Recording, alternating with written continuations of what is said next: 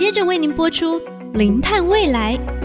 本节目由联发科技教育基金会赞助。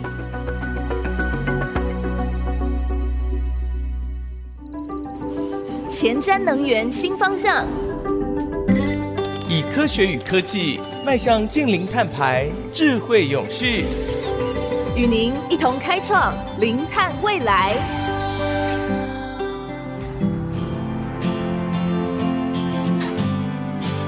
各位听众朋友，大家好，这里是 IC 之音竹科广播 FM 九七点五，欢迎收听《零碳未来》节目的播出，我是主持人贾欣欣。当苹果企业它开始启动它的能源计划，为什么企业这么急着需要来减碳、零碳这样的一个转型？另外呢，我们也从 KPMG 哈二零二一年全球 CEO 的一个前瞻调查报告，其实有提到这个环境啊跟气候变迁的风险啊，其实已经哈成为企业 CEO 眼中排名低的威胁。那么今天呢，我们就要从这个绿色转型，看看我们的整体的企业还有供应链怎么样来打这个团体战。非常高兴邀请今天的来宾，也是政治大学企业管理学系的罗明秀罗老师。罗老师您好，主持人好，各位听众大家好。老师，我想就是说哈，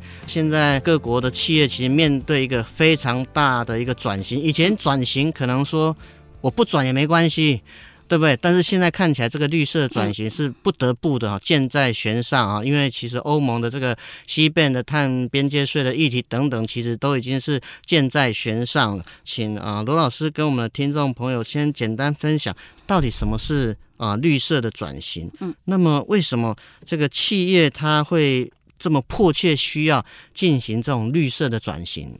是，谢谢主持人哦，各位听众，各位大家都了解到说，其实对一家企业来讲，我们过去都说一个企业存在的目的就是为了赚钱嘛，为了盈利。可是慢慢的，大家发现到说，企业在追求利润的同时，它除了靠效率的提升之外，这几年我们发现到企业的很多活动其实是会对环境造成影响的。所以换句话说，当你取之于社会的时候，如果没有办法去对环境的危害有一些注意，那这个。企业本身来讲，是不是还适合存在这个社会当中？这个是现在大家在去检视一家企业存在的目的的时候，一个很大的着眼点。我们觉得一家企业，它除了追求利润上面的目标，它怎么把它的企业活动从环境角度加入一些生态的参数，加入一些对环境的影响，然后去谈它对环境所整个造成一个正面的注意，或者是负面的降低，这些东西是。过去企业没有注意到的议题，所以现在对企业来讲，当他必须把这个议题放进他的企业营运目标的时候，他势必从策略面必须要跟过去有一些不同的作为。那这些作为也会进一步的影响到他和他的伙伴，或者是他和他对外的消费者沟通的时候的一些关键做法。所以在这个做法之下的话，我们就把这样子的一个改变的过程叫做所谓的绿色的转型。是早期我们就说社会好。好像有一个什么社会的企业责任是啊，最早期的企业责任，我可能是对员工啊，员工的福利啊，然后慢慢哎，不只是对员工，扩大到对社会、对社区的回馈。那当然，慢慢其实罗老师刚才也特别提到，企业的活动其实对大自然、对环境会造成冲击，所以现在企业的社会的责任其实已经不是。单纯看重人的议题，而是扩及到整个环境自然的一个议题。所以，像现在的企业的 ESG 等等哈，当然面对这样的一个企业转型来讲的话，一般来说，他会遇到怎么样的一个阻力啊？嗯，就像主持人刚才讲到的，其实现在企业在做绿色转型这件事情，以前可能是一个选择题，你可以选择做或者不做，哦、是，但是现在它就是一个。必选题 就跟考试一样，必选你没有没有写就没有分数，是没有写就没有分数这样。但是写了以后标准又很严格，大家会拿很高的标准来看你这样子。所以在这样情境之下的话，变成说对企业来讲，当他要去做绿色转型的时候，我把它分从两个路径来看，一个我们把它叫由外而内，一个叫由内而外。什么叫做由外而内？我们受到 CBAM 的影响，我们受到很多国家法规的影响，或者是很多大企业都喊出了它二零五零有一定的近零碳排的目标。可是你就想，这些企业喊出这些目标的时候，其实它代表的不是单一企业的目标，它代表的是这个所有跟这一个企业相关的利害关系人或者是伙伴的目标。今天我们在台湾，你会发现到台湾有很多的企业，尤其中小企业，我们的合作伙伴可能都是国际上的大企业。Apple 还有 Samsung，还有很多其他的公司，包括 Nike 啊这些东西，他们提出一个近零碳排目标的时候，台湾的企业不断的从外部的刺激当中去收集到这些资讯，然后必须要想办法内化，变成自己公司内部的一个。想法一个核心价值，然后这个核心价值还必须更进一步去跟你公司自己本身原来的产品或者服务做连接。嗯哼，当你产生连接之后，你才有办法走到第二个路径，所谓的由内而外，必须要先透过一个大部分情况下是一个 top down 的方式，高阶管理者他自己要先有意识到说这件事情是重要的，所以他会透过很多不同的工具，很多不同的资讯沟通的方式去跟员员工做沟通，然后员工才可以更进一步的去改善我们公司内部原来的产品或者服务，然后再传递这些价值给我们消费者的时候，让消费者认同我们，进而维持我们在市场上的优异的地位。这是我说，当企业要进行转型的时候，两件很重要的事情，一个叫做由外而内，一个叫叫由内而外。嗯。但是到底它中间的困难点在哪里？我手上也有份资料，他告诉我们说，台湾企业在做绿色转型的时候，就两件事情，一个叫做我不知道到底现在资讯是什么。因为当大家都在台湾自己企业界里面去运作的时候，有的时候对于外部的资讯是被过滤了好几层的，所以当你没有办法了解到真正国际上大趋势发展的目标方向是什么的时候，其实我们边做边学，它是会有一些盲点。另外一个很大的困难点，即使你知道资讯是什么，我们手上到底有多少资源？可以去做这件事情。有一份调查就告诉我们说，现在台湾中小企业在做零碳这件事情的时候，一个困难叫做我找不到人来做，没有人做，没有人做。对，大家都开始在训练那个专长。最近大家都知道，很多的相关的课程训练其实如火如荼，也在发展当中。所以可见人力人力相关的培训是非常缺的一部分。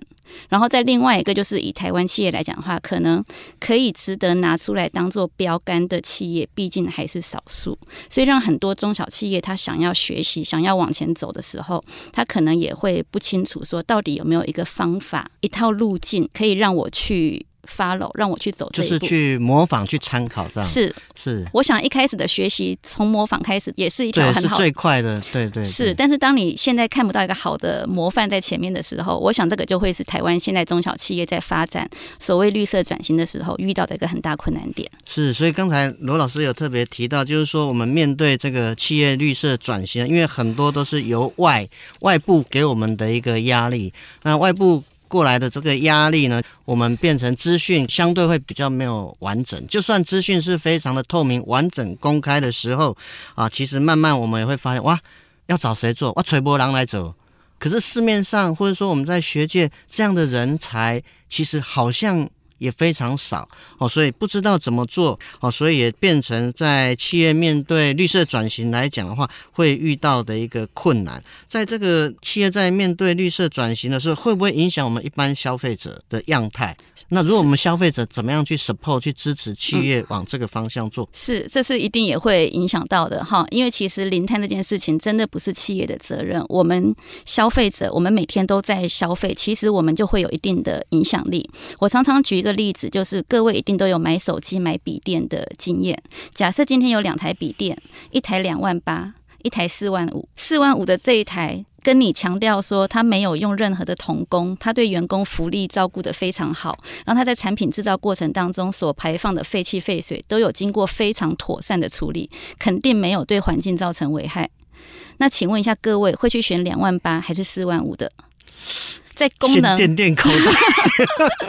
功能都一样，都满足你的要求，而且外形也都符合你的要求，这样子。刚刚贾博士提到说垫垫口袋很重要，这是一个很现实的问题嘛。对，就算我告诉你说一个产品它对环境友善，但是最终消费者他愿意买多少单，愿不愿意买单，是那个就是现在很多企业在做的时候面临的另外一个问题。所以换句话说，你就会发现到说，今天企业端就算做了很多事，最终产品到了市场上，消费者怎么去看待这一个产品，那个其实之间现在是还有一个很大的落差的。是，所以当消费者在进行消费的时候，它本身就是在为这个零碳、为这个永续发挥了一定的影响力。所以我刚才应该要跟各位听众认错，我不应该先垫垫口袋，因为我们 我们节目的目的其实很重要，其实就是我们为什么一直在要讲零碳，因为零碳这个不是。企业的责任而已，不是政府的责任而已，而是我们所有的人都有的责任。其实我们应该是要为了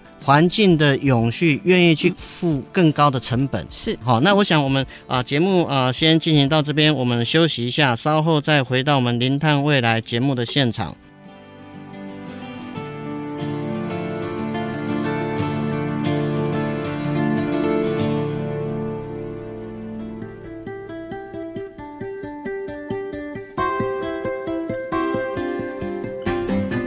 欢迎回到我们《零碳未来》节目的现场。我们今天非常高兴邀请到政治大学企业管理学系的罗明秀罗老师哈，他来跟我们谈谈企业在面对绿色转型的时候，他有由外而内的压力。那怎么样把这个由外而内的压力变成由内而外？来提供环境友善或者是绿色转型的产品或服务。那当然，其实刚才我们也用一个很实际的案例，同样一个价格的一个产品，一个是啊啊标榜环境永续，但是单价比较高。但是另外一个是同样的功能，可是它却没有考虑这种环境永续、绿色转型的议题。那你会做怎样的选择？那刚才我们在这个啊休息的时候，罗老师有提到，老师你是不是可以跟我们听众也分享一下？那其实这样的一个观念，其实我们怎么样去？去突破，嗯，是因为刚才贾博士说要先垫垫自己的口袋，我想了一下，我觉得这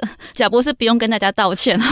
我觉得这就是人性。因为这个问题，其实在我学校上相关课程的时候，我问了大概不下五百位同学，从大学部十几岁的同学。到硕士班，到博士班，甚至到 EMBA，很多企业界的人士，当我问他们一样问题的时候，百分之八十以上的同学都还是很诚实的告诉我，他们会选两万八的那一台。是，我就后来就回过头在想说，为什么在大家都意识到这件事情明明很重要，但是当我希望你从口袋里掏出你真正的、你有限的资源来支持这个理念的时候，大家开始会有一点点的犹疑。其实某种程度来讲，我觉得。贾博士不用道歉的原因，是因为这就是人性嘛。我们本来就是在谢谢老师 在选择当中去表达我们的意见。但是另外一方面，因为我相信各位听众有很多也都是在企业界服务的，这其实就是我们企业在进行零碳、在进行永续时候，我们必须要再去努力突破的一个点。对消费者来讲，他们不是不知道这件事情很重要，但他们更在乎的是，当我真正拿到手上的产品，我怎么样能够知觉到。我付出比较高的成本，它的确是能够对我们社会或者是对我们环境带来比较大的注意。因为不可否认，当企业要去提供一个比较环境友善的产品的时候，它的成本可能会稍微增加一些。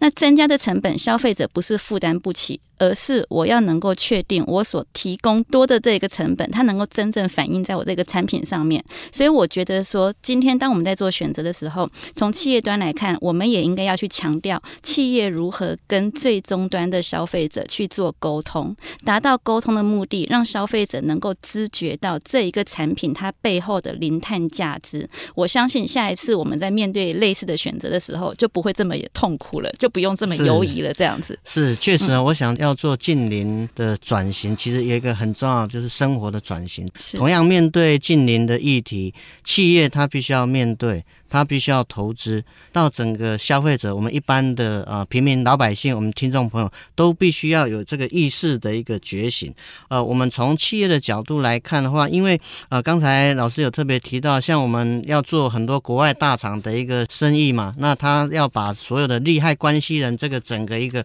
呃绿色转型都必须要做。那所以我想说，接着是不是请老师跟我们分享一下？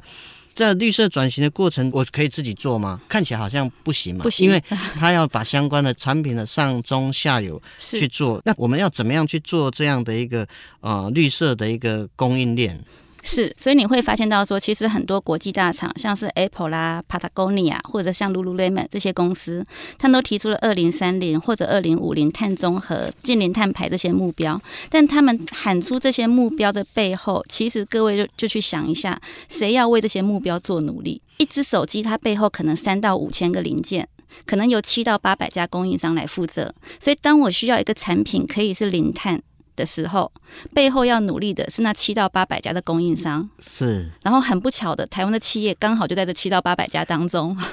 所以喊出目标的是品牌商，但是努力的是背后的供应商。所以换句话说，今天一家公司的目标，它背后代表的是要一整条供应链的努力。嗯，所以你也会发现到说，过去传统企业在选择供应商的时候，我们可能会从传统的像 QCSD 品质、成本。服务还有达交这些面向去做考量，但是慢慢的，大家越来越重视到供应商他在永续方面，在零碳方面可以为我带来的价值有多少。所以在二零二一年的时候，渣打银行他就对全球的四百家大企业做了一个调查，去看一下说这些大企业在未来几年对于供应商或者说供应链管理这一部分预期将会有什么样的作为。百分之六十七的跨国公司，他们都会把企业的低碳目标当作是他们在达到未来永续目标时候一个很重要的关键点。然后，甚至有百分之七十八的公司，他们预计在二零二五年的时候，就会把低碳表现不佳的供应商给替换掉。哇，百分之七十八的公司。还有百分之三十五的公司，他们就说，这些供应商如果不愿意做的话，我会给你机会，但是最后如果你做不好的话，我不但不给你机会，而且以后都不会再给你任何的机会，变黑名单了。是的，变黑名单。所以你会发现到说，当这些公司他们都是从他们供应商的角度去希望能够为整条低碳供应链付出努力的时候，企业本身它真的不再是单一企业的目标，而必须是整条供应。链大家一起努力，才能够达到这样的结果。是，那老师，我想就是说，以国内来讲的话，嗯、对您对我们国内企业的呃认知上面来看看的话，我们在面对这种建立这个绿色供应链，常常对我们国内会面临到怎么样的一个困难点或阻碍？我还是回到我们刚才提到的，台湾中小企业现在面对的困难点，一个叫做不知道做什么，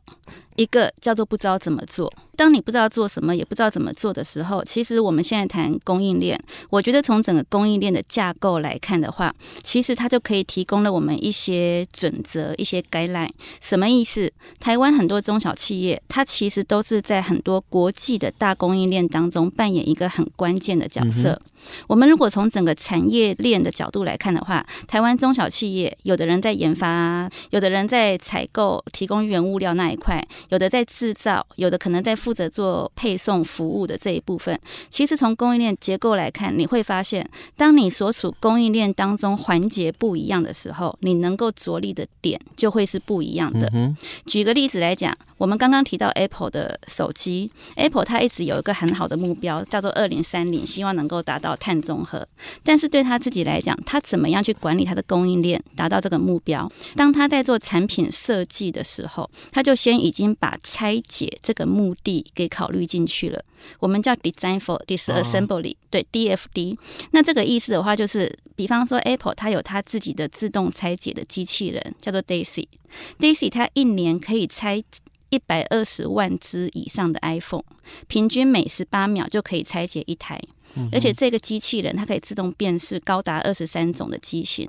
换句话说，当你在做产品设计的时候，你就先想到产品生命周期结束了之后回收回来，我怎么样可以去做进一步的处理，然后再把它的原料或者是一些零件拿来做回收再利用。再利用是这些，其实都是从供应链的角度来看的话，当你身处供应链不同的环节，你可以着力的点会是不一样的。是，所以看起来应该。我们说这个建立绿色供应链看起来好像没有单一标准答案，可能是就是说不同的这个产业链它可能是是有不一样的一个方式，但是当然目标是一样，就是说怎么样在过程当中去减少、降低整个碳排。是老师，那是不是有一些这个实际的一些成功案例？比如说国内或国外？那当然，其实我们这个节目是呃联发科技文教基金会他们所赞助。就我们那时候也有访问啊联发科的一些他们的资深的一个设计哈，其实他们也是开始就是从设计端。就开始去思考未来怎么样再拆解，怎么样再利用循环，在整个一个绿色转型过程当中，循环永续其实是一个必须要被考量的一个概念嘛。那国内有没有一些比较成功的案例？就老师所知，是的确一定有这样子。举个例子来讲，像刚刚提到电子产业嘛，对不对？电子产业。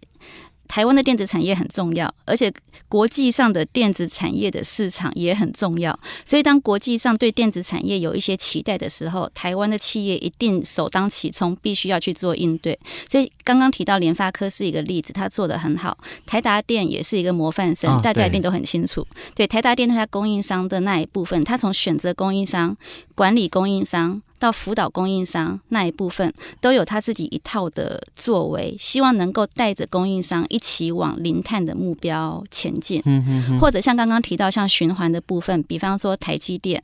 各位都知道半导体产业在整个制程过程当中用水用的很凶。但是台湾的气候常常要不缺水，缺水 要不有水灾，对，对，要不然就干旱，要不就干旱，对对对对，那个很不稳定。这样，那这样的话，对台积电来讲怎么办？他为了要确保它制程可以稳定进行，所以台积电它也花了非常高的成本去做整个水资源的重新循环再利用，对，循环再利用。对，它透过不同的管线，然后每条管线去处理来自不同厂区的废水、不同制程的废水，然后去做过适当的处理之后，让台积电现在。在可能即使在台湾缺水的状况之下，都可以维持它制成正常运作好一段时间。我觉得这些就回到我们刚才说的一个企业由外而内的路径。当我接触到很多外在的资讯、外在外在的刺激之后，我怎么样把它内化变成跟我自己企业本身的核心运作能力？核心竞争优势结合在一起，所以的确就像刚刚主持人您提到，每个产业它一定会有不同的做法，因为在这整个内化的过程当中，每个人加进去的产业元素以及专业背景知识是不一样，对，所以最后产生出来的结果就会是不一样的，但是目标都是一致的。台湾政府当然还有很多可以做的事情，比方说第一件事情，我们提到说企业它不清楚。该怎么做这些事？从政府角度来讲，我们能不能帮助企业从一个由内而外的角度？我先从制程出发，制程之外，我怎么样去把它扩大到延伸到产品和服务的概念？然后最后变成一个商业模式的概念，去提供一个所谓我把它叫做零碳的路径，或者叫做方法学，让企业可以有一个学习的步骤。好，这一点我觉得应该是台湾的产官学研各界大家可以一起努力去达到的。那另外一件事情，我觉得还可以去做的事情，就是刚刚我提到了循环经济。那其实某种程度之下，当地球上的资源是有限，但是我们某种程度可能也不愿意放弃我们现在过得很安逸、很现代的生活，而回去过那种很天然的生活。所以在这样的情境之下的话。资源有限，人类的生活要继续进步。我觉得循环经济模式它会是一个可以让我们持续进步的一个很重要的点。所以从循环经济模式的角度之下的话，从政府角度，它怎么样可以去把相关的企业，我们叫做生态圈，集合起来，共同去建造出一个适合的经济模式，让大家可以在这样的一个模式当中。能够找到适合我们生活的方式，同时也不对环境造成大的危害，这个是我认为从政府角度去结合企业端，我们未来可以努力的方向。啊，真的非常高兴哈，邀请到政治大学企业管理学系的啊罗明秀罗老师啊，从整个绿色转型，特别是整个企业供应链怎么样去打这个团体战，从政府。企业到我们消费端，怎么样一起努力啊？给我们的一些啊非常睿智的一些分享。所以下次当我们面对这样的一个对环境永续的产品的时候，我相信大家应该都会选择最正确的一个答案哈。那我想我们啊今天的节目哈就进行到这边啊。我们的节目呢其实也已经在我们的官网 AOD 哈可以随选随听以外呢，另外也已经在啊 Apple Podcast 的 Google Podcast Podcast 的，还有 KKBox 都上线了，所以请我们观众朋友可以啊搜寻“零碳未来”四个关键字，并且记得按下订阅，跟你的好朋友分享，